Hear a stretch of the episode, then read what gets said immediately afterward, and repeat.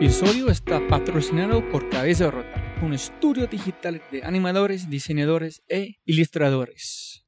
Se puede ver su trabajo en www.cabezarota.com. En sí, vas a enviar un mensaje en su página web. Habla de este podcast. Se puede recibir 20% de descuento en tu primera animación, logotipo diseño web. www.cabezarota.com. Hola, hola, hola, hola. Otra vez. Nuevo episodio de The Fry Show. Y ustedes están aquí conmigo otra vez. El gringolo.co. Robbie J. Fry. Jóvenes amigos míos, toman un segundo para pensar cuántas personas escuchando tiene que liderar un equipo. ¿Qué responsabilidad tiene para manejar un equipo? No es una cosa suave, no es una cosa más o menos complicada o difícil liderar personas. Piénsalo en 10 personas, 15 personas. Pero piensa en 52 mil personas. Ese es un reto. Sin embargo, mientras estaba editando este podcast, he tenido tiempo para reflexionar sobre lo aprendido de mis invitados y para comprender mejor por qué estoy haciendo este podcast.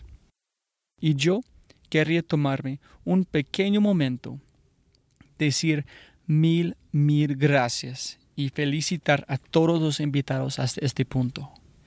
Lo que han logrado y lo que han compartido es increíble. He aprendido mucho de nuestras conversaciones y una de las cosas más importantes es lo duro que han trabajado y cuánto tiempo se han realizado para llegar a donde están. Una y otra vez me entero de que el valor real lleva tiempo, mucho tiempo. Hay que trabajar duro y se necesita compromiso. Y, con eso dicho, esta es la esencia de mi invitado. Es el líder ideal ha trabajado duro por todo lo que tiene y que lo ha hecho todo por ganar la confianza y el respeto de sus compañeros de trabajo. Jóvenes amigos míos, es un gran, gran honor para presentarles a ustedes un hombre tremendo, el nuevo presidente de Bancolombia, Juan Carlos Mora.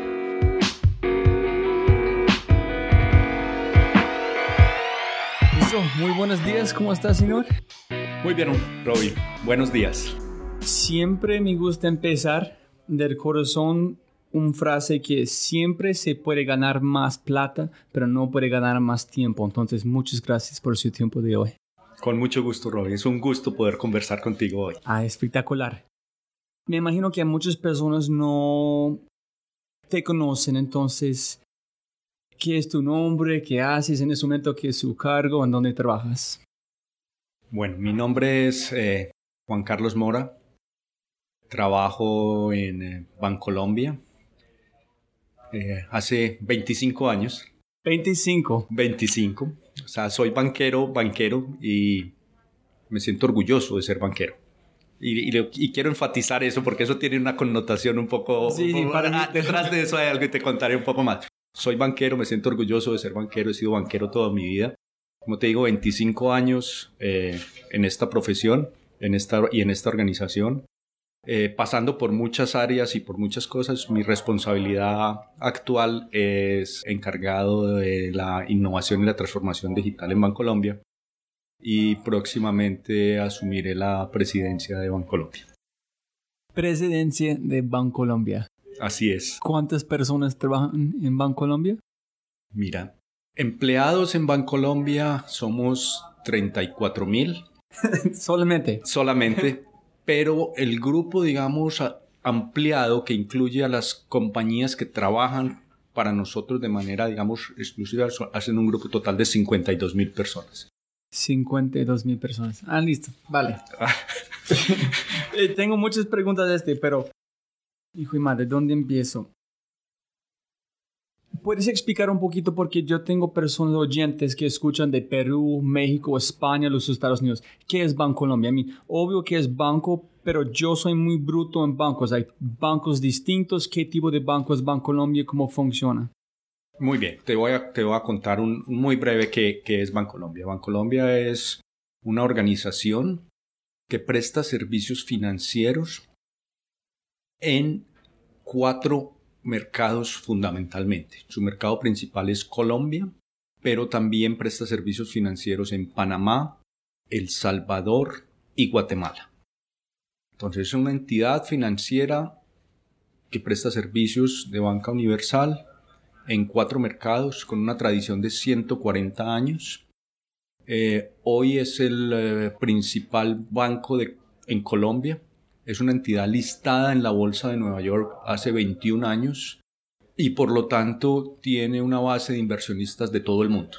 Entonces no es una entidad puramente local, sino que se lista en la Bolsa de Nueva York, es una entidad listada también en la Bolsa de Valores de Colombia con este alcance. Tenemos alrededor de 10 millones de clientes en, en estos mercados y tenemos unos principios y una filosofía que nos caracterizan y es que hacemos un tipo de banca que se basa en las personas y tenemos una forma de hacerlo que la consideramos la banca más humana, es decir, una, forma de hacer banca que nos identifica con las personas. Ese es el Grupo Bancolombia.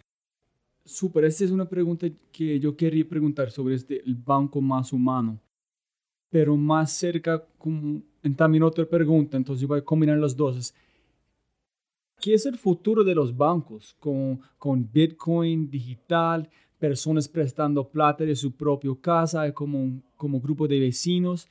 Y si el mundo está cambiando muy digital, ¿todavía es posible ser banco más humano si todo en el futuro es a través de una aplicación?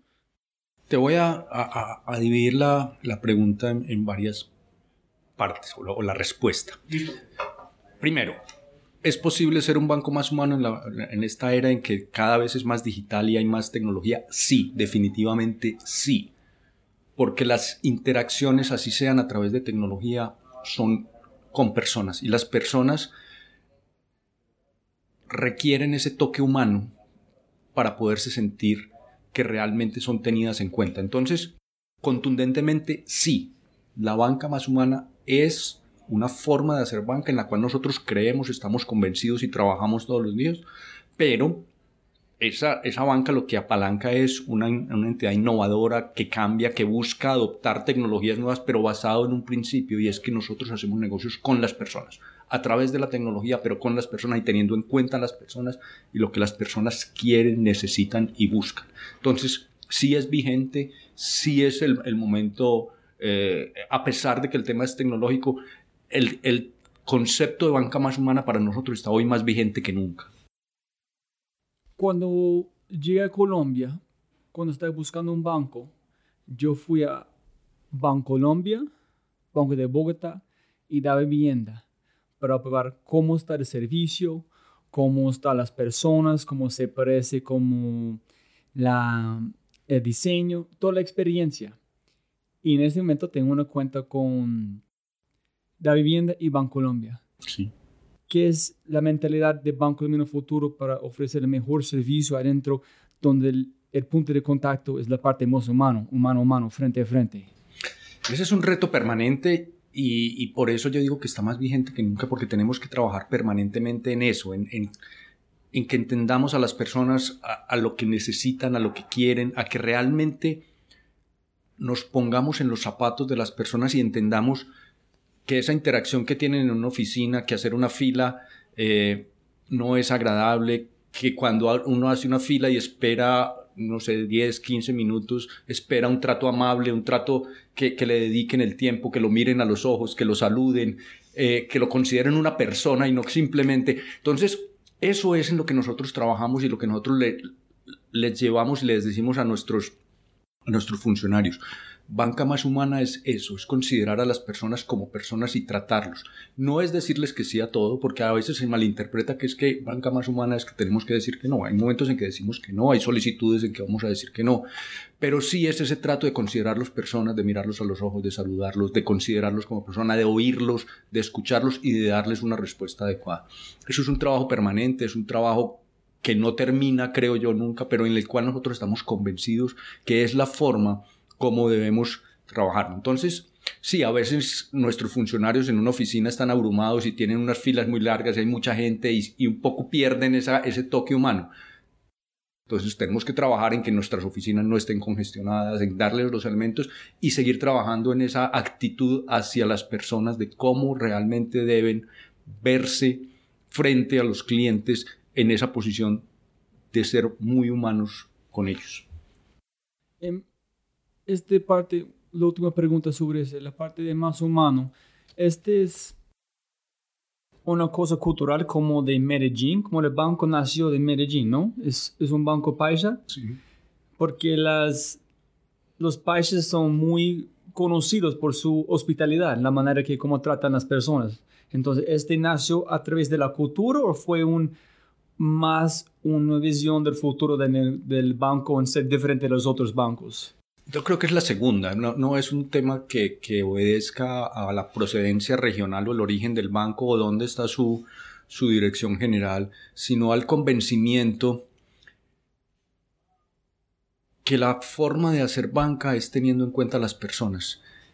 Las entidades financieras en general en el mundo hemos sido muy arrogantes y muy nos hemos considerado que tenemos digamos como, tenemos una visión que, que sí es arrogante lo que nosotros queremos cambiar es eso, es una relación de una cercanía y no obedece a un tema regional, es, es, de futuro y es cómo creemos que debe ser la industria financiera en general eh, en la relación con sus clientes.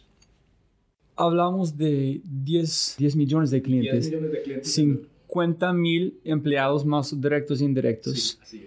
Y tú vas a tomar la responsabilidad de, de este barco. La palabra presidente me, me encanta porque soy un gringo. En los Estados Unidos, presidente tiene, si conoces, tiene un, un poder muy grande en el sentido que cuando George Washington, ellos, ellos dijeron, no, vas a ser el rey de los Estados Unidos. Le dijo, no, no quiero ser el rey. Ese es porque como nos fuimos de allá. Entonces, ellos definieron, van a ser como este checks and balances en el presidente fue el nombre.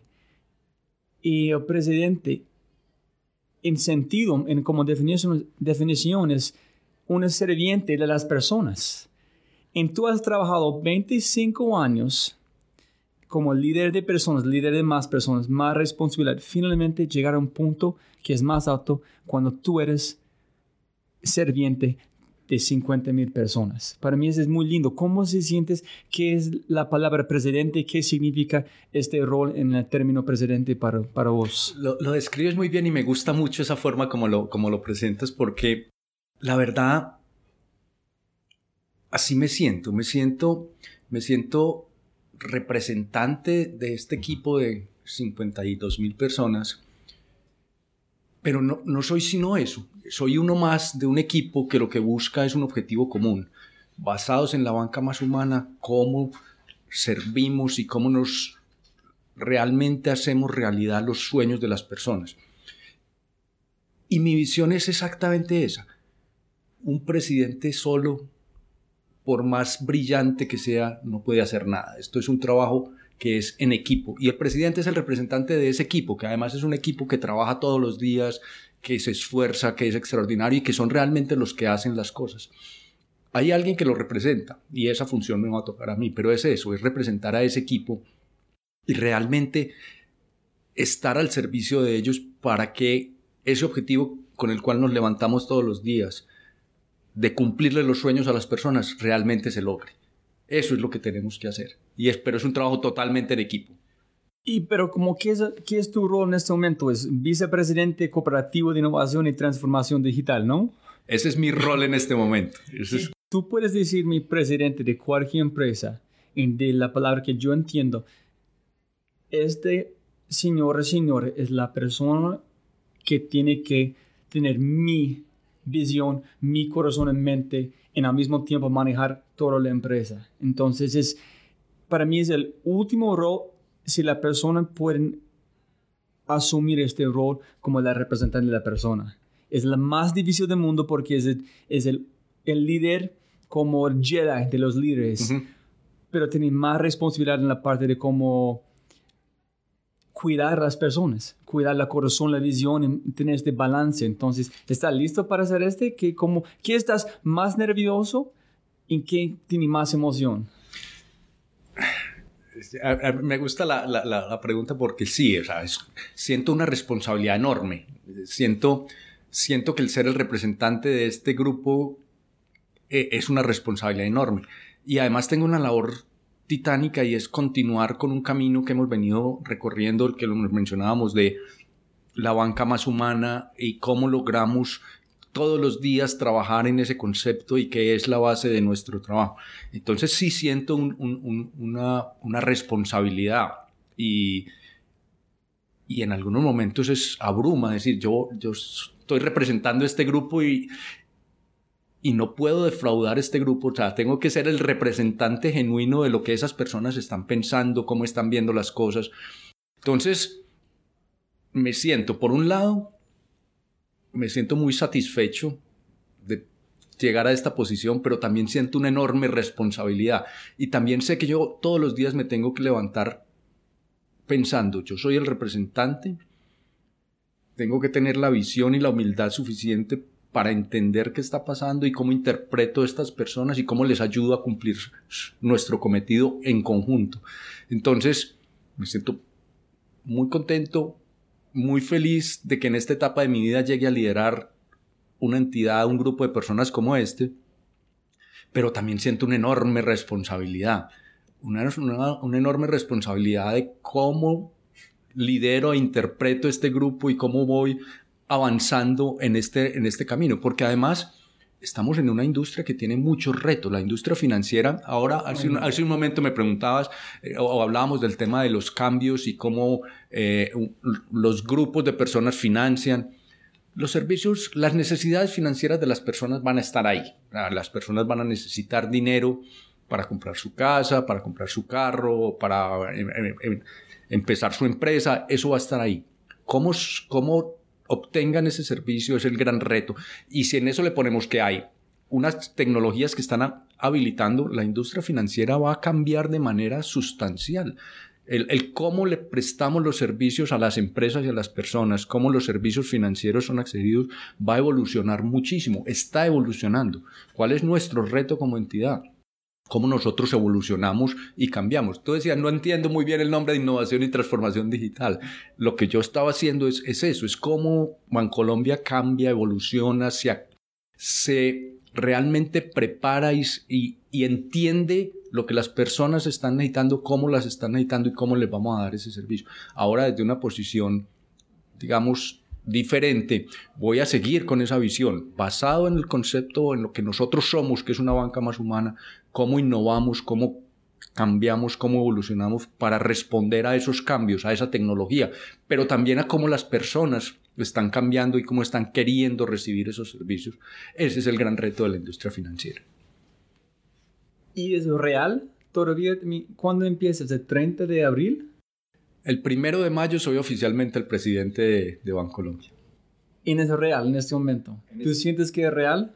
No, no. Ahí la mayoría del tiempo siento que no es real y que fue algo que en algún momento me soñé o vi en una película, o, pero todavía no, no siento, no he, no he, no he como, como asimilado de forma. Solamente hay en algunos momentos en que, uy, ¿qué me está pasando? Y ahí como que me doy cuenta de qué está sucediendo y cómo ¿Cómo, cómo? Y ese es el momento en que más susto me da.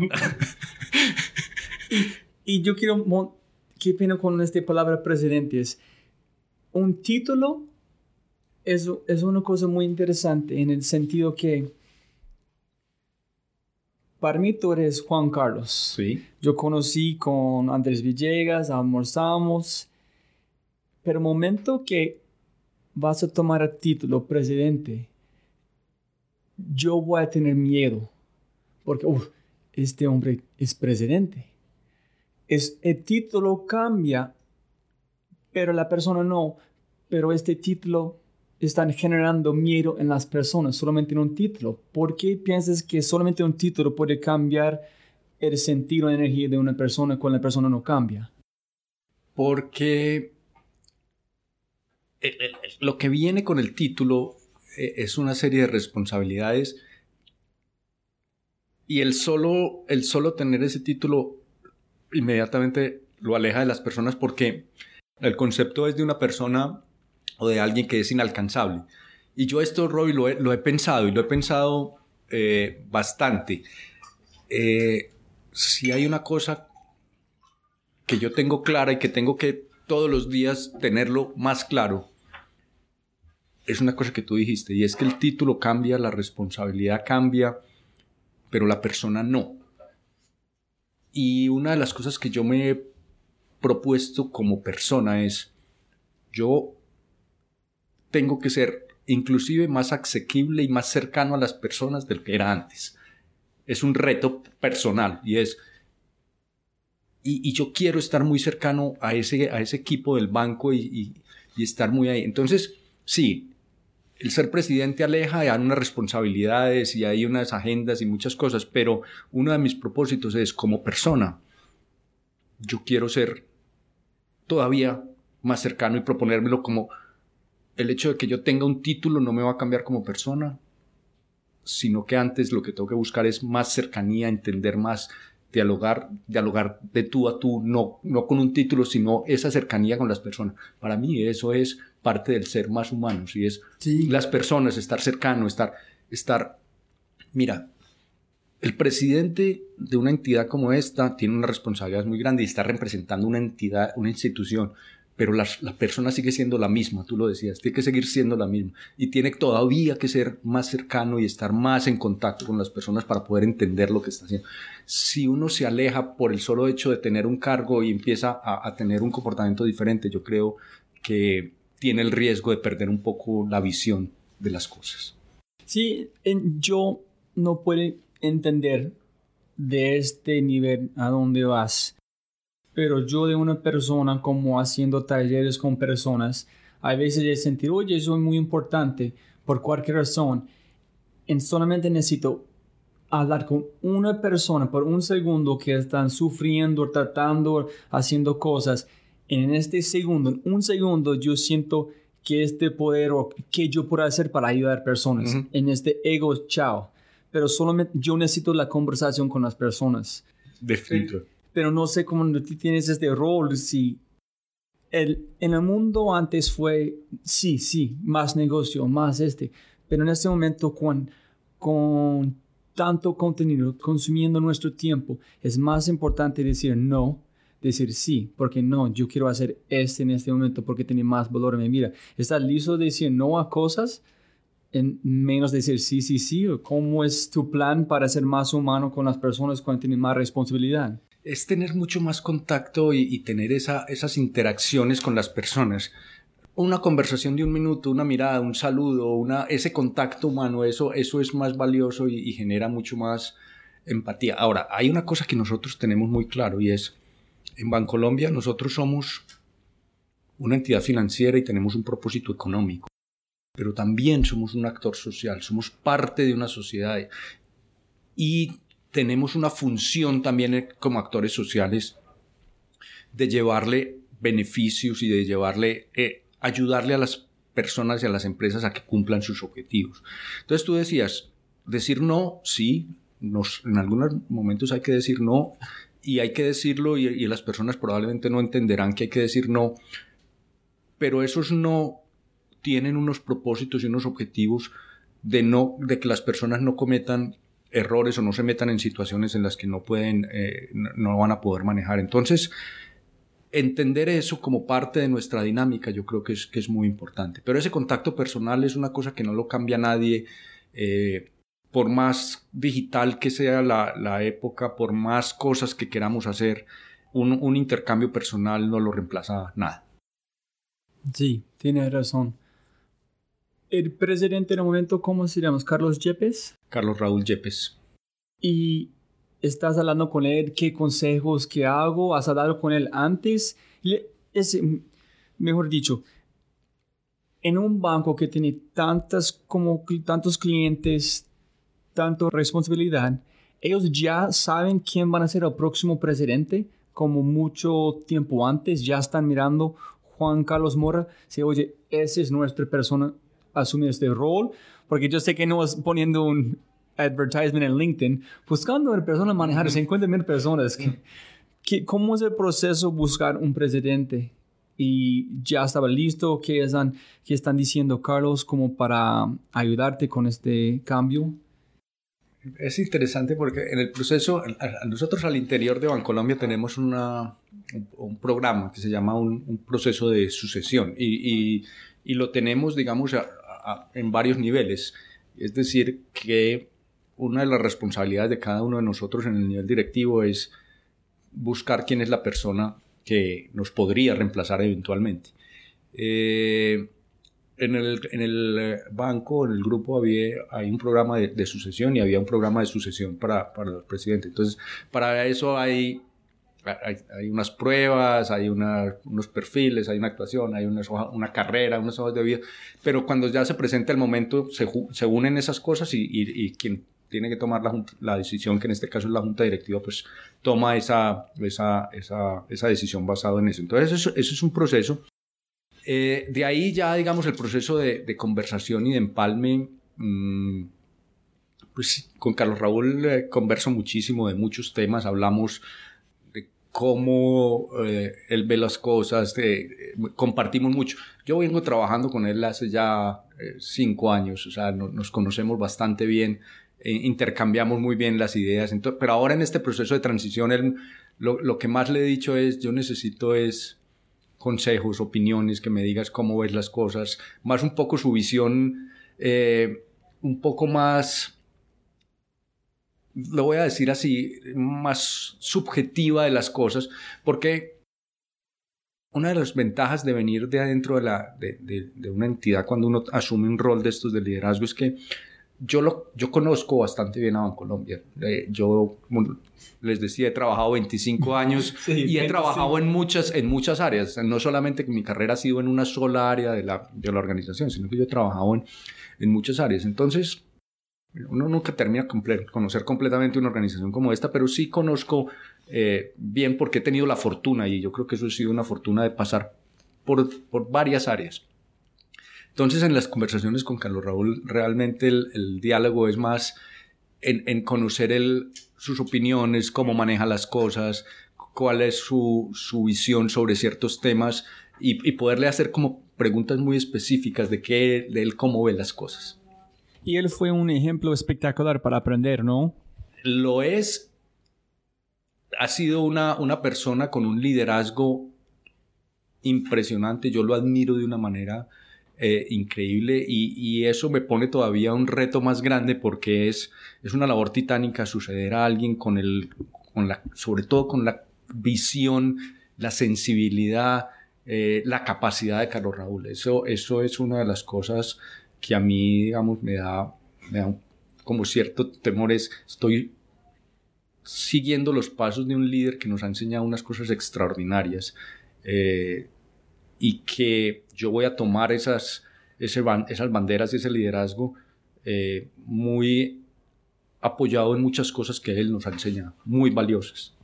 Yo he escuchado varias veces de, de unas personas cuando yo estaba pensando en hacer esta entrevista con, con él y contigo en antes y en todos han dicho que fue un, es un súper ser humano también. Entonces, para mí, ese es porque me encanta Bancolombia, porque las personas que conozco que trabajan acá, no conozco muchas personas que trabajan en los sucursales, pero adentro de innovación, este son son súper ser humanos. Entonces, yo pienso también ese es un súper ejemplo, ¿no? Como aprender que también puede ser el presidente de 50 mil personas, pero también puede ser un buen humano, ¿no? Y ese es, ese es una, gran, una, una gran lección la sensibilidad que nos ha traído Carlos Raúl, la enseñanza, esa, esa cercanía, esa sencillez, ser el presidente de, una entidad como esta, eh, una figura nacional, además que por su connotación con un liderazgo no solamente en el banco, sino como una, como una persona con un liderazgo innato y esa sencillez y esa cercanía es una cosa que es, que es muy valiosa, que, que yo admiro profundamente en Carlos Raúl. Es una persona muy humana, muy cercana, muy sensible, socialmente muy sensible. Muchas personas que están escuchando este podcast están escuchando de procesos, de creatividad, liderazgo si tú puedes recomendar cinco puntos que cualquier persona que tiene una aspiración para ser un líder, un buen líder, ¿qué son los cinco puntos o tres puntos más claves que una persona se necesita para ser un buen líder como usted o como Carlos o otras personas que conoces? Mira, lo, lo primero que yo creo es es tu equipo. O sea, tienes que rodearte de personas muy buenas, no necesariamente como tú o que piensen como tú, pero que tengan una convicción y una pasión por lo que están haciendo. Entonces ese trabajo en equipo es, es fundamental. Otra, otra cosa que a mí me gusta practicar es escuchar, escuchar mucho, escuchar mucho y ser parte del equipo. Eh, el, el, rol de alguien que está liderando, pues en algún momento tendrá que surgir ese rol y si hay que tomar alguna decisión, es la responsabilidad de la persona que lidera tomarla, pero, pero el trabajo en equipo es fundamental. Es, es una cosa que, que, yo practico permanentemente y es escuchar mucho, trabajar en equipo y que, y que las posiciones vengan más del, del, del conocimiento. Otra cosa que, que a mí me gusta mucho practicar en liderazgo es no asumir que quien es el líder es el que más sabe. E, eso es un error. O sea, es parte, es parte de un equipo y si el equipo está funcionando bien, probablemente las personas con quien uno trabaja saben más que uno del tema. Entonces hay que, hay que oírlos, hay que escucharlos mucho, hay que pasar por las decisiones en, en, en, en conversaciones. Lo que te decía del, del tema de, de, de, escuchar mucho, de, de oír mucho los, y finalmente, cuando hay que tomar las, decisiones, asumirlas con responsabilidad. Yo soy el, que asumo y yo, en nombre de este equipo, asumo la responsabilidad por las decisiones que estamos tomando. Entonces, eso, eso para mí es como la forma como a mí me gusta el, liderazgo. No, es súper, porque yo he escuchado varias grandes de, en Silicon Valley en entrevistas y cuando las personas preguntan, qué le gusta de esta persona otro grande, como el líder de, de Evernote o WordPress, que es Atomic, como empresas de millones y millones de dólares, ellos dijeron que la mejor cosa que he aprendido fue cómo escuchar. Es, es un arte, es una cosa que tienen que practicar. Entonces, me encanta que dice esto. Entonces, posiblemente es el ego para un presidente, un líder, solamente pueden llegar a punto que estás defendiendo su equipo pero para entrar en trabajar en equipo tiene que dejar su ego a la puerta. Eso es, eso es muy importante y, y, lo dices, escuchar, escuchar es de las cosas más difíciles y el ego ensordece. El ego hace que uno no escuche. Eh, entonces, eso que, esas dos cosas se unen muy bien, porque entonces escuchar es muy importante, pero el ego ensordece, el ego no deja escuchar. Entonces hay que dejar el ego en la puerta para poder escuchar y escuchar es un arte. Hablar es muy fácil, escuchar es muy difícil. Y todos creemos que escuchamos porque tenemos la capacidad de oír. Pero es que la capacidad de oír y escuchar son dos cosas distintas. Muchas veces nos entran cosas por los oídos que pensamos que estamos oyendo, pero la verdad es que estamos en nuestros propios diálogos y escuchar no es, no es tan fácil. No sé si, la, si puede traducirlo directamente, pero hay una frase que personas dicen sobre un tipo de música o ese tipo de cosas. You are listening to what I'm saying, but you're not hearing what I'm saying es muy fácil como para las palabras de entrar en su cabeza, pero entender de dónde viene, en qué sentido, qué energía. Ponerles contexto y realmente entender lo que las personas están diciendo es muy, muy importante. Y eso es un arte, eso, eso es la verdad, y eso es una cosa en que hay que trabajar todos los días. Y el hecho de que yo escuche en un momento no, no garantiza que en el siguiente voy a estar escuchando. Entonces es una cosa que uno tiene que tener permanentemente en su mente de que escuchar es tal vez la herramienta de liderazgo más poderosa que existe. Yo pienso que sí, voy a pensar en cómo, cómo medirlos, pero yo pienso que sí. Eh, también es una cosa que se puede aplicar afuera en su vida, con tu familia, como es más difícil, porque ya cuando estás hablando con tu familia, estás interpretando qué están diciendo, porque no escucharon mil veces su energía en, en este no es la manera de hacerlo, tienen que escuchar, pero es muy complicado. Es muy difícil. Hablando de la familia, ¿tú tienes una familia? Sí, eh, estoy casado hace 23 años, tengo dos hijas maravillosas. Una va a cumplir 17 y la otra cumplir 14 años. Mm, soy feliz y orgulloso de, mi familia y de, lo que representan para mí. Son mi fuerza, mi motor, los que me hacen hacer, las que me hacen mover muchas cosas. Es la verdad. Yo tengo dos hijas y una esposa divina y yo sé que es, si no tiene apoyo de la esposa en la familia, es como puede ser los frenos más grandes del mundo y también puede ser la aceleración que necesitas para como asumir cualquier rol. Cuando tú estás listo o como recibiste la oferta de ser presidente, hablaste con ellos primero, oye, ese es que yo recibí hoy, necesito saber qué es tu opinión, si vas a apoyarme, si necesitas decir no. ¿Cómo fue la discusión si tuviste esa discusión con su familia? Sí, sí, lo hice y, y, le, y les dije, mire, esto es esto es una cosa que nos llega, que es, eh, nos, va a cambiar la vida a todos, porque vamos a tener unas, eh, unos cambios y, hay unas responsabilidades y yo quiero que todos aquí en, en una conversación familiar miremos cuáles son, digamos que, que esos cambios estemos de acuerdo en que los que entonces tuvimos un diálogo y recibí el apoyo completo de mi familia me dijeron no estamos hay una cosa que les dije, les dije, van a cambiar las responsabilidades, puede que a veces sea un poco más difícil manejar el tiempo, pero nosotros como familia no podemos cambiar. Tenemos que encontrar que, o buscar que esas cosas que nos cambien en la rutina no nos afecten la vida familiar. Entonces, como familia, aquí somos los mismos, tenemos que estar más unidos, nos tenemos que apoyar, y el hecho de que haya unas responsabilidades diferentes no nos tiene que afectar como familia. No se nos puede olvidar quiénes somos qué hacemos y ustedes como personas no pueden cambiar.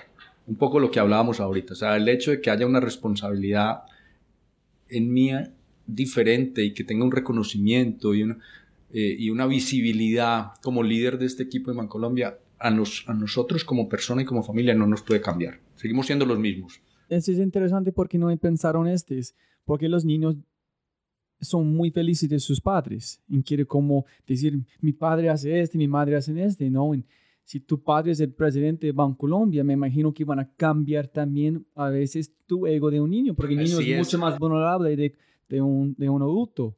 Entonces me encanta que dijiste, no, ustedes no pueden cambiar también. Y, y eso que hablabas ahora de, de, escuchar, de humildad, de, no, ustedes no pueden cambiar, tienen que seguir siendo las mismas personas y el hecho de que tengamos esta responsabilidad no nos puede cambiar como a ustedes como personas, no se les puede olvidar quiénes son y cuáles son y, y, esa, y tener esa sensibilidad. Eso, eso es una cosa que les recuerdo y, todo, y, y, cada que puedo cuando estamos les, les, recuerdo, aquí no nos no vamos a cambiar, aquí somos los mismos como personas y no se nos puede olvidar, entre más alta la responsabilidad, más humildes tenemos que ser todos. Sí, nunca he pensado que es un reto individual para cada la familia más de solamente un respaldo para usted. Sí. Que ellos van a tener como asumir responsabilidad, como las personas hablan con ellos. No, sí, es presidente banco, pero es Juan. Sí, sí, sí, sí, Pero cómo tener esta mentalidad cuando es, es como cualquier cosa muy fuerte en tu vida. Primero tiene que empezarlo, después disciplina hacerlo porque es difícil después es un hábito y después es parte de su vida. Así es. Entonces me imagino este proceso van a pasar con ustedes también, ¿no? Así es, así es. Ese es parte del proceso y, y es una cosa que, que, hay que estar permanentemente ahí teniéndolo como parte de las, de las conversaciones y de las dinámicas familiares. Cuando tú estás 25 años en Bancolombia, me imagino con, si, con tu nivel, en tu capacidad, otros bancos, otras entidades, un headhunter llegaron y oye, hay una posición aquí para trabajar. ¿Recibieron ofertas en el pasado para salir y trabajar en otros bancos o otras entidades? La verdad es que muy pocas, muy pocas, porque sí hay llamadas y eventualmente hay llamadas. Yo creo que en los 25 años, estoy recordando, pero creo que estuve tal vez en alguna una entrevista y en un proceso, tal vez en un momento de fusión, que tuve alguna incertidumbre si sí iba a quedar, a permanecer, pero en estos 25 años yo siempre he sido feliz en lo que he estado haciendo y, he considerado que, que me realizo, pero por dos cosas porque soy banquero y me gusta lo que hago, o sea, la entidad, el tema financiero es, para mí es una cosa que disfruto, pero también ha habido una compatibilidad muy grande entre lo que yo siento, soy y, las, y esta entidad en que he trabajado. Ha habido una, compatibilidad entre lo que, son los valores, en, en, cómo se hacen los negocios, eh, en la ética, eh, en cómo estas entidades, esta entidad en que he trabajado respeta a las personas, la tiene en cuenta. Yo siempre me he sentido muy identificado con eso. Entonces, como persona, entonces me siento feliz con lo que hago profesionalmente porque me considero banquero y me gusta ser banquero y lo disfruto, pero también me he sentido muy identificado como persona, con los valores, con la ética, con la forma como se tratan las personas.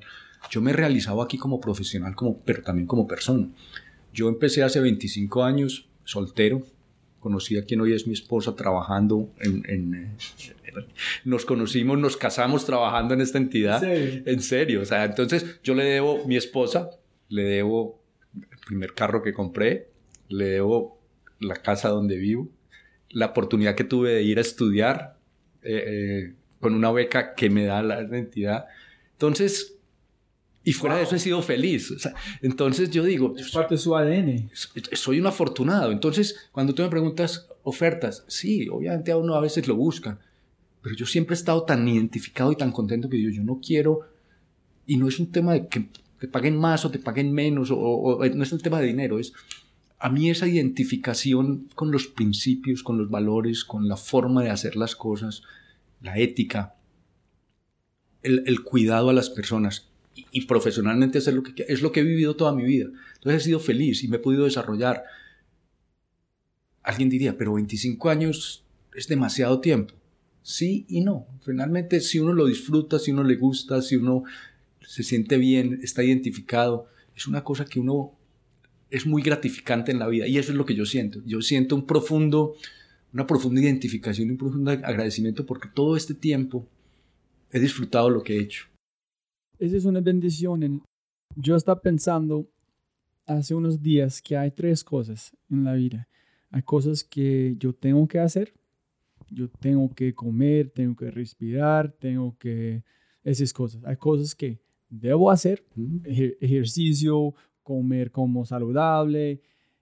Hay cosas que quiero hacer. Quiero ganar más plata, quiero tener esta posición, cualquier cosa si una persona puede unificar los tres, el trabajo es la mejor cosa en el mundo afuera del, de amor, porque puedes tener también amor por su trabajo.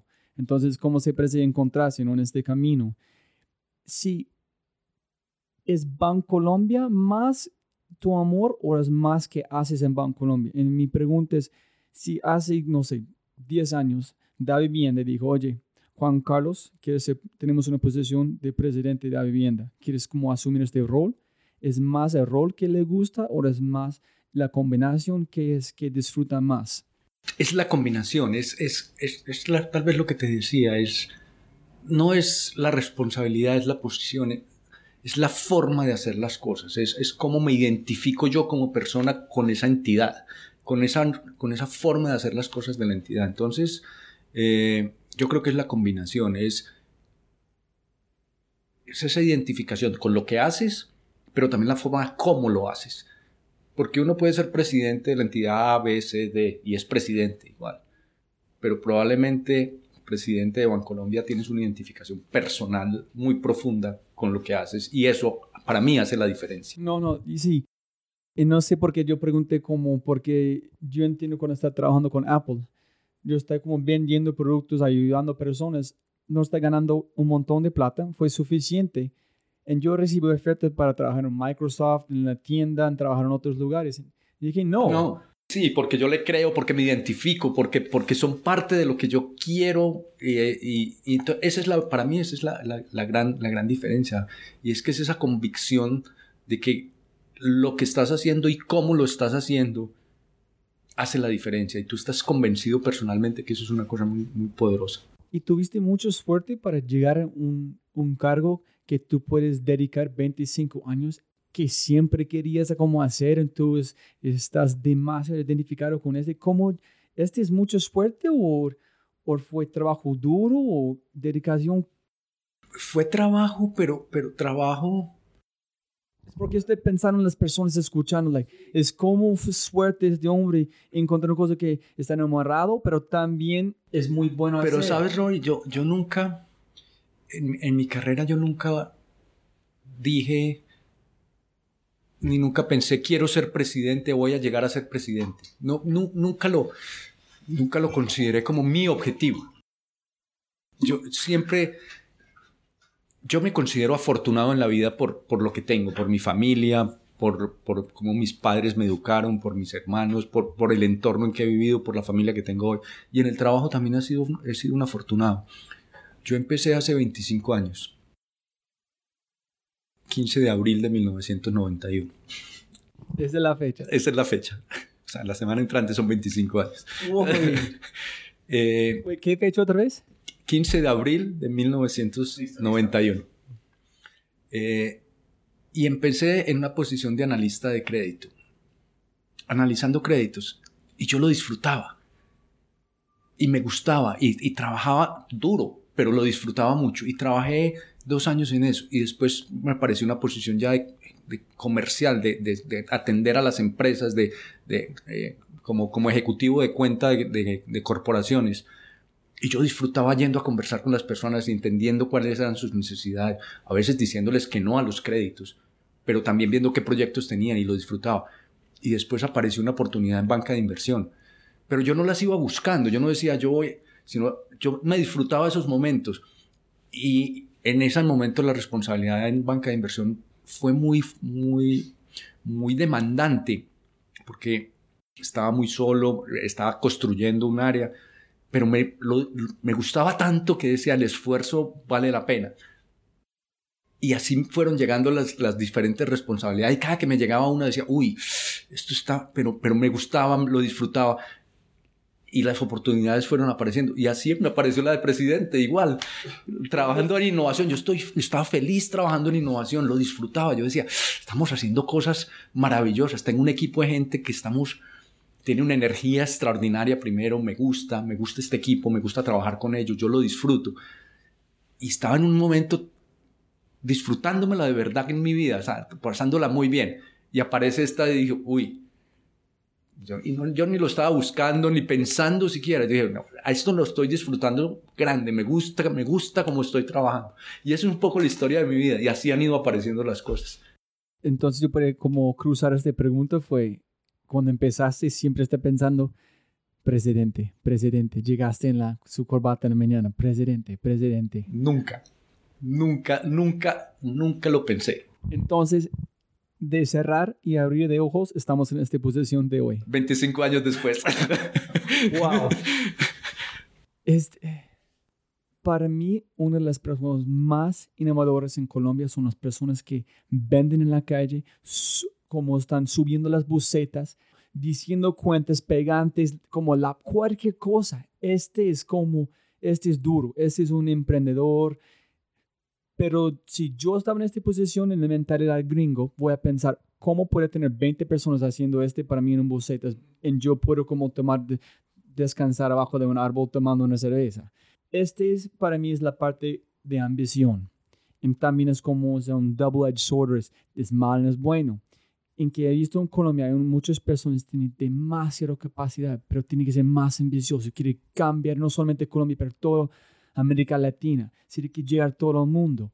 Entonces, ¿cómo es este balance? ¿Tuviste ambición cuando estabas arrancando en Banco Colombia o solamente fue la ambición ser mejor en su, en su reto que tuviste en el momento? ¿Cómo es?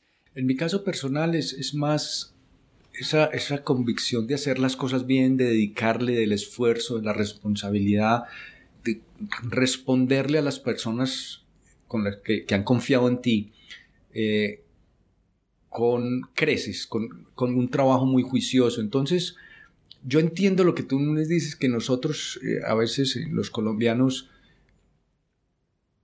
nos quedamos, nos falta un poco de, ambición, pero en el caso mío, yo lo, lo que digo es el trabajo duro, responsable, fuerte, el tener en cuenta a las personas, el ser muy responsable, eso paga, eso, eso da, da los resultados. Eh, y en la medida en que tú vas avanzando, tú te tienes que levantar la, la, mirada y decir, bueno, ¿y cuál es lo siguiente? O sea, no te puedes quedar, no, no puedes ser conformista, decir, ya llegué.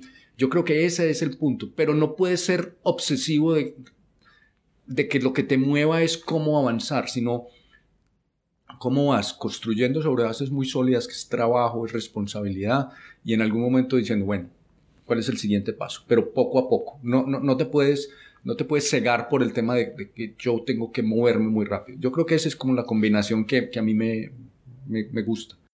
Y también pienso que ese es conectado muy fuerte, fuertemente a que han dicho de un equipo, ser como alrededor de un equipo. Bueno, si tú estás moviendo bien con un equipo, naturalmente vas a subir.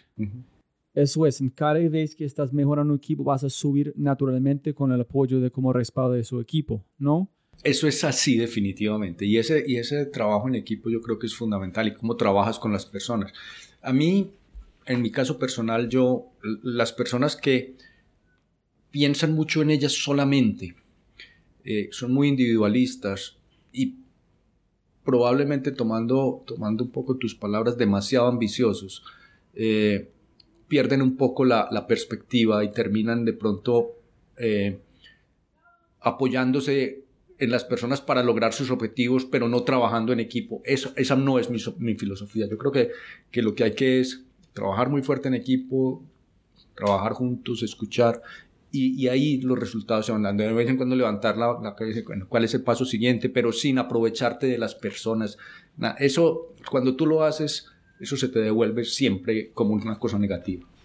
Yo estoy iluminado en este momento porque está conectando muchos puntos. Por uno es, si tú llegaste a este punto de ambición, me imagino, van a ser un responsabilidad, un como reto mucho más grande que van a matarte en la presión porque sabes que no tienen el respaldo de sus amigos porque no llegaron aquí de la manera correcta. Mm. Número dos es, no hay ninguna cosa en la vida que es un atajo en puedes llegar sin trabajar fuerte. Eso no existe. El que, y el que crea que eso existe está equivocado. No existe. Trabajo fuerte y responsable y respeto por las personas es el secreto. Es porque en podcast número uno que hablando con Diego Parr, como no hay atajos. Y número dos, habló como el, um, el líder de redes sociales de Carco Televisión. Él dijo, no, no hay ningún como billonario que no han hecho todo el trabajo anterior en que es joven, pero fue trabajo duro, fracasando, mejorando. En el otro podcast con Freddy Vega, que tiene una empresa de educación, él habló siempre con corazón de su equipo en su cofundador. Y dijo, nadie puede hacer nada solito. Eso, es así, eso es así. Ahora, y lo conecto con una pregunta que me decía, bueno, 52 mil personas, simplemente un representante de ese, pero, pero si esas 50 mil personas no trabajan, eh, juiciosos, yo no puedo ser exitoso. Somos exitosos con el trabajo en equipo y en conjunto.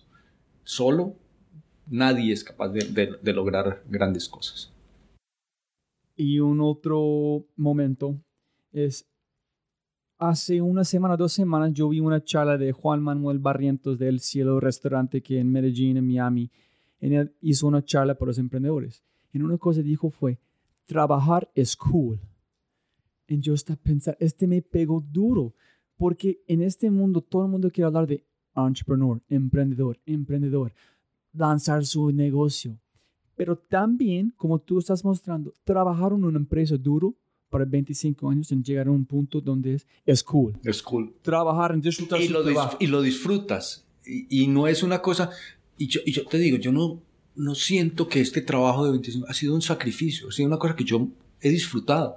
He disfrutado porque he trabajado con personas maravillosas, porque hemos construido juntos. Problemas sí, siempre hay, eso es parte de lo que tú haces.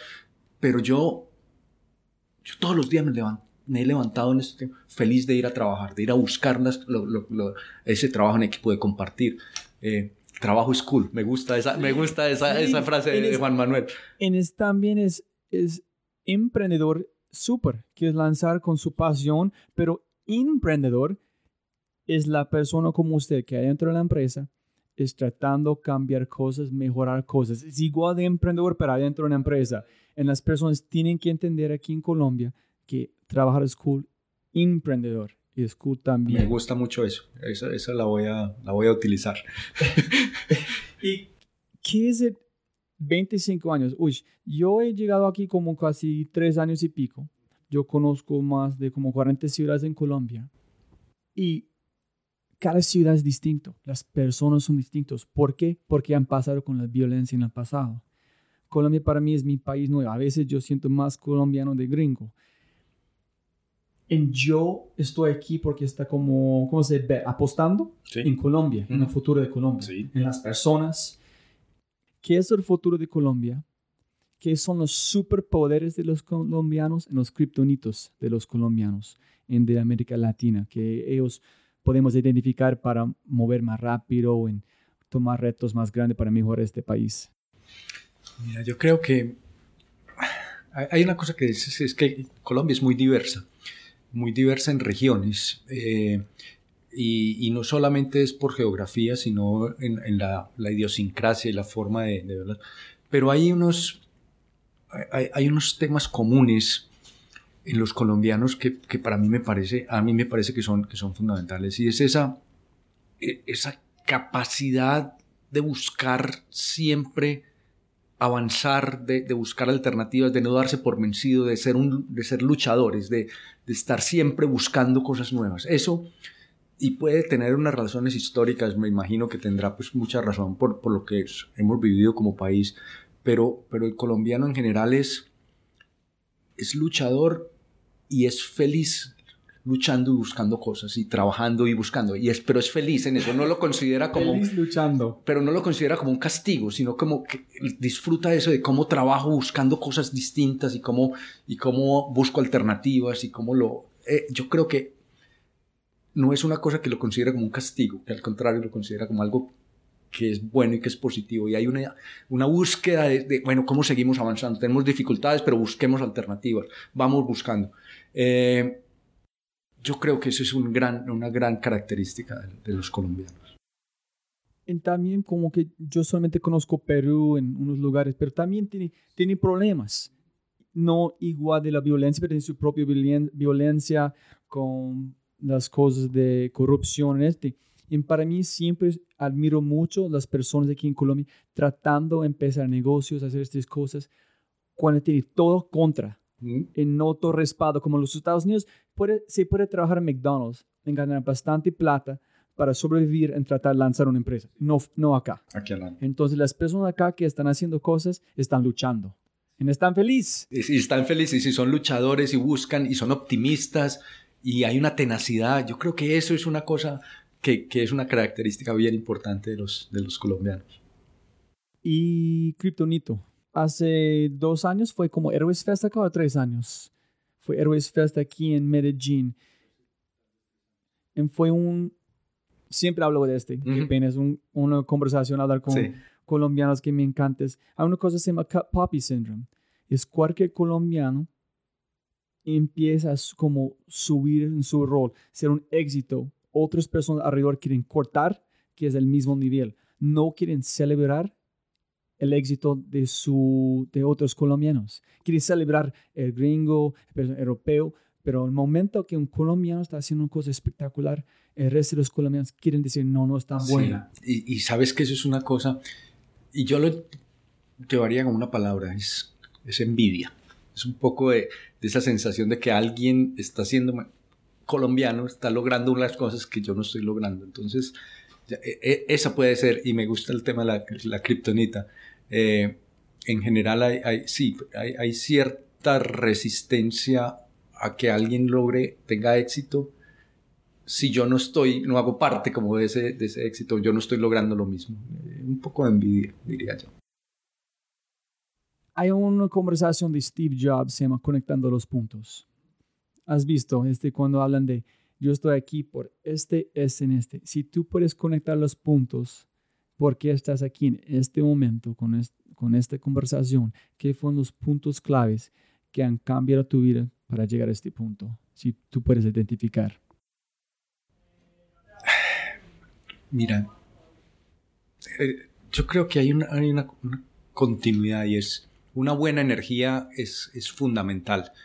La actitud que tú tengas frente a los a las situaciones que, vives es fundamental. Entonces, buena energía, actitud es fundamental. Si yo, si yo conectara los puntos, entonces diría trabajo, trabajo en equipo, trabajo juicioso, buena energía, siempre. Mira, tú, tú con buena energía logras cosas maravillosas. Las, las personas trabajan contigo con gusto. Entonces, trabajo, buena energía, ser muy... Nunca te aproveches de las personas, siempre trabaja con ellas. Entonces, eso ha habido una continuidad en que ese tipo de cosas avanzando me han llevado a, estar aquí donde, donde, donde hoy estoy. Eh, Pero fue un momento clave que si tú no dijiste sí o no, tú vas a estar en otro lugar completamente o yo creo que sí hubo momentos claves, eh, digamos, en, general en mi carrera hubo momentos. Entonces yo hice en algún momento, hice un alto en el camino y me fui a estudiar a los Estados Unidos a hacer un, un MBA. Eso, por ejemplo, para mí fue un punto en que yo tal vez incliné mi carrera hacia alguna parte, por algo proactivamente que busqué. Busqué irme a estudiar, hubo un momento en, esta entidad en que hubo una fusión, en que alguien, dos personas pensaron que yo podía tomar una posición de liderazgo y me direccionaron en, una, creyeron en mí y me Y así ha habido varios puntos y unas personas claves que han creído en mí, en mi carrera. Entonces, hay cosas que yo he direccionado, pero la mayoría han sido personas que han creído en mí y me han dado responsabilidades que yo he hecho hasta lo imposible por no defraudar a esas personas. Siempre sigue, cualquier pregunta siempre llegan a otras personas, ¿no? Llegan a otra persona ayudante. Tú solo no puedes hacer las cosas, siempre tienes que tener a alguien. Entonces es muy chévere que tú estás hablando de, no estás hablando de un espejo de 5 años, 25, pero siempre es más claro en el espejo. Así es, es, es así de claro. ¿Qué es el mejor consejo que has recibido en tu vida? O el mejor como mentor, si tú puedes identificar, como este consejo cambió mi vida o yo todavía estoy identificado con este consejo, yo recibí de, de mi padre, de mi abuelo, cualquier persona. Yo, yo he recibido como varias, varias, como un poco temas que adopta como filosofías de vida, digamos, más, más que consejos. Es siempre sé tú mismo. No pretendas ser nadie más. Sé tú mismo. en este mundo es muy complicado. Yo lo sé. Y, y, eso yo trato de ser. Sé tú mismo. Lo que tú eres, sácalo, muéstralo, pero sé tú mismo. No pretendas ser nada distinto. Ni forzar lo que no eres. Si tú forzas, llevas a, a puntos en lo que tú no eres, eso no va a terminar bien porque no es sostenible. Entonces, ser lo que tú eres. Ser sensible con las personas. ¿No piensas que uno tiene que aprender a ser otra persona antes para entender tú lo mismo mejor? No, yo no, yo no comparto eso. Yo creo que tú tienes que oír a las otras personas para aprenderte a conocer a ti mismo, pero no ser otra persona, sino que sino oír a esas personas y tú qué imagen estás reflejando y si eso es lo que tú eres realmente, porque a veces uno sin quererlo y sin darse cuenta hace cosas o refleja cosas que probablemente no es lo que uno quiere hacer o lo que uno es. Entonces, oír mucho a las personas y pararse en una primera para preguntar, yo estoy, estoy dando esta imagen, ¿Ese, soy yo. Probablemente en algún momento la respuesta va a ser, no, yo estoy dando o estoy haciendo cosas que no soy. No, no, no es lo que yo soy. Ahí tienes que parar y reflexionar y decir, este no soy yo. Y pero, pero ese tema de ser auténtico y ser uno, y uno cuestionarse siempre si en las actuaciones uno está haciendo auténticamente lo que uno es, es muy importante. Pero también como la parte de escuchar, suena muy fácil hacer, pero muy es, difícil. es un hábito. Reflexionar es una cosa que las personas no hacen bastante, ¿no? Toman un tiempo solito sin desconectar de todo el mundo electrónico, sin pensar quién soy, qué estoy haciendo, por qué estoy viviendo este día cuando tengo ese tiempo tan corto en este mundo. ¿Soy como auténtico o no? Esa es una pregunta dura. Es dura. En el espejo no le gusta que se, se ve. Y, y a veces uno se confronta con uno mismo y, y- y no le gustan las respuestas que uno mismo se da y uno trata de evitarlas. Uno mismo, y yo, no, no, por duro que sea, pregúntatelo y, y- y- y si la respuesta no te gusta, eh, reflexiona. Wow. Yo tengo que hacer el- este, porque siempre he pensado, si yo trato de hacer un poquito más de otra persona, puedo identificar más quién, quién soy yo, pero posiblemente no. No es la forma como yo lo hago. No, no, no, voy a pensar, porque yo pensé fue, tiene que probarlo a veces, pero no, a veces es escuchar como reflexionar, no tiene que forzar esta reflexión, puedes buscar por la reflexión. Si tú puedes tener, ah, antes, más o menos cuatro más preguntas que siempre, siempre pregunto. Imagínese por un segundo, afuera de este, este salón hay una máquina de tiempo como Back to the Future. Tú puedes ir a cualquier momento en tu vida, Ujú. hace 15, 10, 20, 18, y volver en tiempo en hablar con Juan Carlos Morre en el pasado, en darle un minuto, un consejo, una recomendación, ¿qué vas a hacer? ¿Vas a utilizar esta máquina para qué? Yo regresaría, digamos, a, un a unos momentos a- o a un momento clave, clave en mi vida y es momentos en que, en que ha habido como decisiones que tomar eh, y yo iría, digamos, a ese momento, diría cuáles son como los pensamientos que pasaron en ese momento por mi mente. Y en ese momento probablemente necesitaría más cosas, más, más información de todo lo que he vivido de ahí en, adelante. ¿A qué me refiero? Eh, ha habido momentos en mi vida en que yo he sentido que he recibido unas responsabilidades que un poco me han abrumado. Y he sentido mucho miedo, susto de no defraudar a las personas. En esos momentos claves de mi vida, yo regresaría y decía, tente confianza a ti mismo. Eres capaz de lograrlo. Alguien está confiando en ti porque crees que eres capaz. Y ha habido personas claves en mi vida. Yo me acuerdo que, que- y, y soy capaz de nombrarlas. O sea, Carlos Piedraíta, Sergio Restrepo, Jorge Londoño.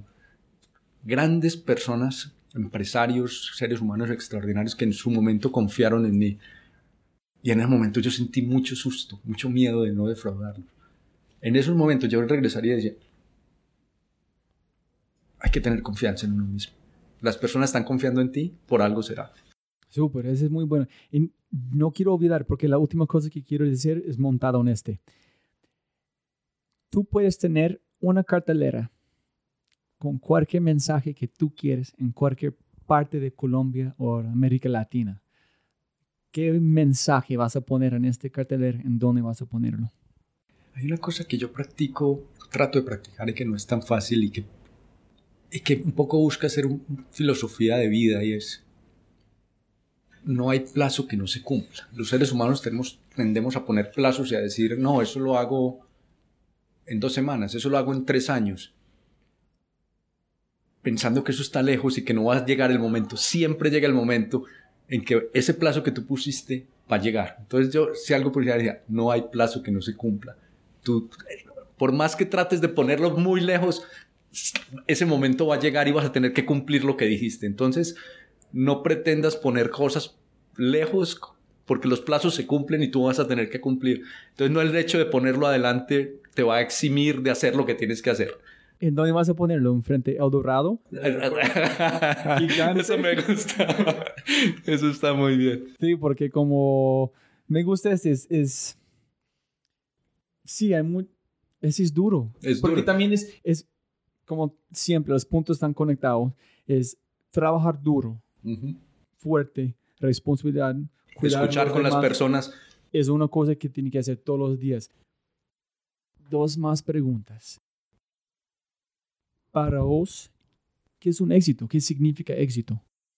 Mira, el éxito es, para mí, es sentirse feliz. Para mí la felicidad es un éxito. Y para diferentes personas están, eh, eso es- es- puede ser, ser distinto, pero el sentido del logro genera, genera, genera felicidad. Pero no solamente los logros generan felicidad. Y no solamente los logros materiales o profesionales.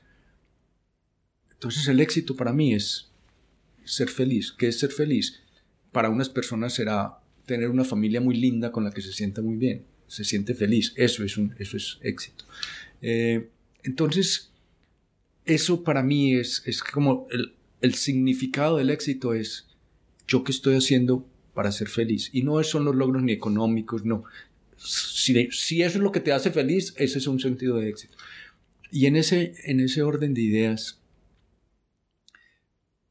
yo veo personas que son preocupados por los demás, que son cercanos a los demás, que comparten y que eso los hace feliz. Para mí eso es, eso es, eso es, eh, eso es, eso es éxito, es cómo las personas son felices compartiendo y entregando lo que tienen. Eh, hay personas privilegiadas que comparten esos privilegios, que buscan cómo llegarle a otras personas. Para mí eso es, es el éxito, es cómo uno logra tener la sensibilidad suficiente para poder preocuparse por los demás. Ahí, ahí yo creo que hay éxito. Y, y en ese sentido yo admiro profundamente a Carlos Raúl por eso, por esa sensibilidad, ese poder sentir a las personas eh, como parte de su éxito, de lo que son. Eso, eso para mí es una cosa bien, bien valiosa. Sí, pero ¿cómo llega la felicidad? ¿En, en qué es felicidad? Es distinto. Pero es distinto para cada persona. Sí, no, tienes razón. Dos puntos claves en mi vida porque estoy enamorado con Colombia. Fue uno, estaba bajando de, bajando de un buseta en Bogotá durante un aguacero. Y yo crucé la calle, un aguacero total, y fue una familia reciclando basura. Y como, como sonriendo en este aguacero. Así, Eso es. Si tú puedes limpiar basura en la calle trabajo más sucio en estar feliz, wow. ¿Qué estoy haciendo con mi vida? Es, es. Y otra vez fue en Tumaco, estoy caminando en la playa y vi dos niños con una un nube de energía, de positividad, caminando sin zapatos en basura, pero más feliz Felices. del mundo. Yo no estaba este feliz. ¿Cómo es posible que yo tengo todo, ellos no tienen nada, y ellos están más felices de yo? Ese es un problema. ¿Qué tengo que hacer? Para mí ese es... Y, y somos, a veces los humanos somos desagradecidos y no valoramos lo que tenemos. Y, y hay personas que tienen muy poco que lo valoran y son felices. Y muchos que tienen mucho no lo valoran y no son felices. Eso, eso, por eso yo digo que el éxito es la felicidad. Y la felicidad es distinta para cada persona. No puede ser muy feliz con muy poco, si uno quiere. Hay cosas que yo olvidé para preguntarte. ¿Quieres como compartir antes de terminamos? Yo creo que hemos cubierto, cubierto bastantes, bastantes cosas. Eh, los retos son, son permanentes y, y yo creo que uno nunca puede decir, ya llegué. Siempre es camino permanente. Otra catalera. Como en el aeropuerto. Sí. Nunca puede ser, ya llegué. No, nunca. Siempre, siempre es un camino permanente. Hay etapas, pero, pero siempre es un camino permanente. Y un, tengo dos comentarios a usted.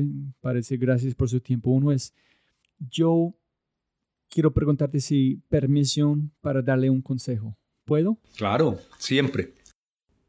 Yo escuché una conversación sobre un escritor, no me acuerdo su nombre, que es demasiado popular. Es en Stephen King. Llegó a él y dijo, oye, disfrútalo, disfrútalo. Porque él dijo que durante su fama en un momento no está disfrutándolo, está pensando en otras cosas. Y fue un momento tan divino en su vida y ya pasó. Entonces mi consejo es, por favor, cuando empieces, disfruta cada momento. Es un, es un miedo, susto, cualquier chicharrón, disfruta todo. Recibo el consejo, me gusta mucho, lo tendré muy en cuenta. Y cuando no lo esté disfrutando, me voy a acordar de este podcast y voy a decir, Rory me dijo, disfrútalo y no lo estoy haciendo. ¿Qué tengo que hacer para disfrutarlo? Y la última cosa que es montando todo sobre miedos. Hay un libro de Seth Godin, se llama La Decepción de Ikaru. Y es, en el pasado, los padres están preocupados de tener trabajo. No quiere hacer riesgo, no quiere tener miedo, porque miedo significa riesgo, asusto puede perder mi trabajo. Entonces no está tratando de lograr cosas nuevas porque es de miedo. Esa es una decepción. Estamos en un mundo de, de arriesgar, tener miedos. Yo escuché a una muchacha que es, fue un bombera, fue, es un duro en los Estados Unidos. Y ella dijo, con miedo, cada vez que puede conquistar el miedo, puede conquistar un miedo más grande. Pero tiene que empezarlo. Entonces, yo quiero aplaudirte, no para ser presidente, pero para el riesgo que tú vas a tomar manejando un barco de 50 mil personas como capitán, menos de roles, tú estás asumiendo un rol gigante, van a disfrutarlo. Y estoy aquí contigo, capitán. Entonces, chapo para asumir este riesgo, vivir la vida en la manera que necesitas. Muchas, gracias. Muchas gracias, Rob. Listo. Chao. Chao.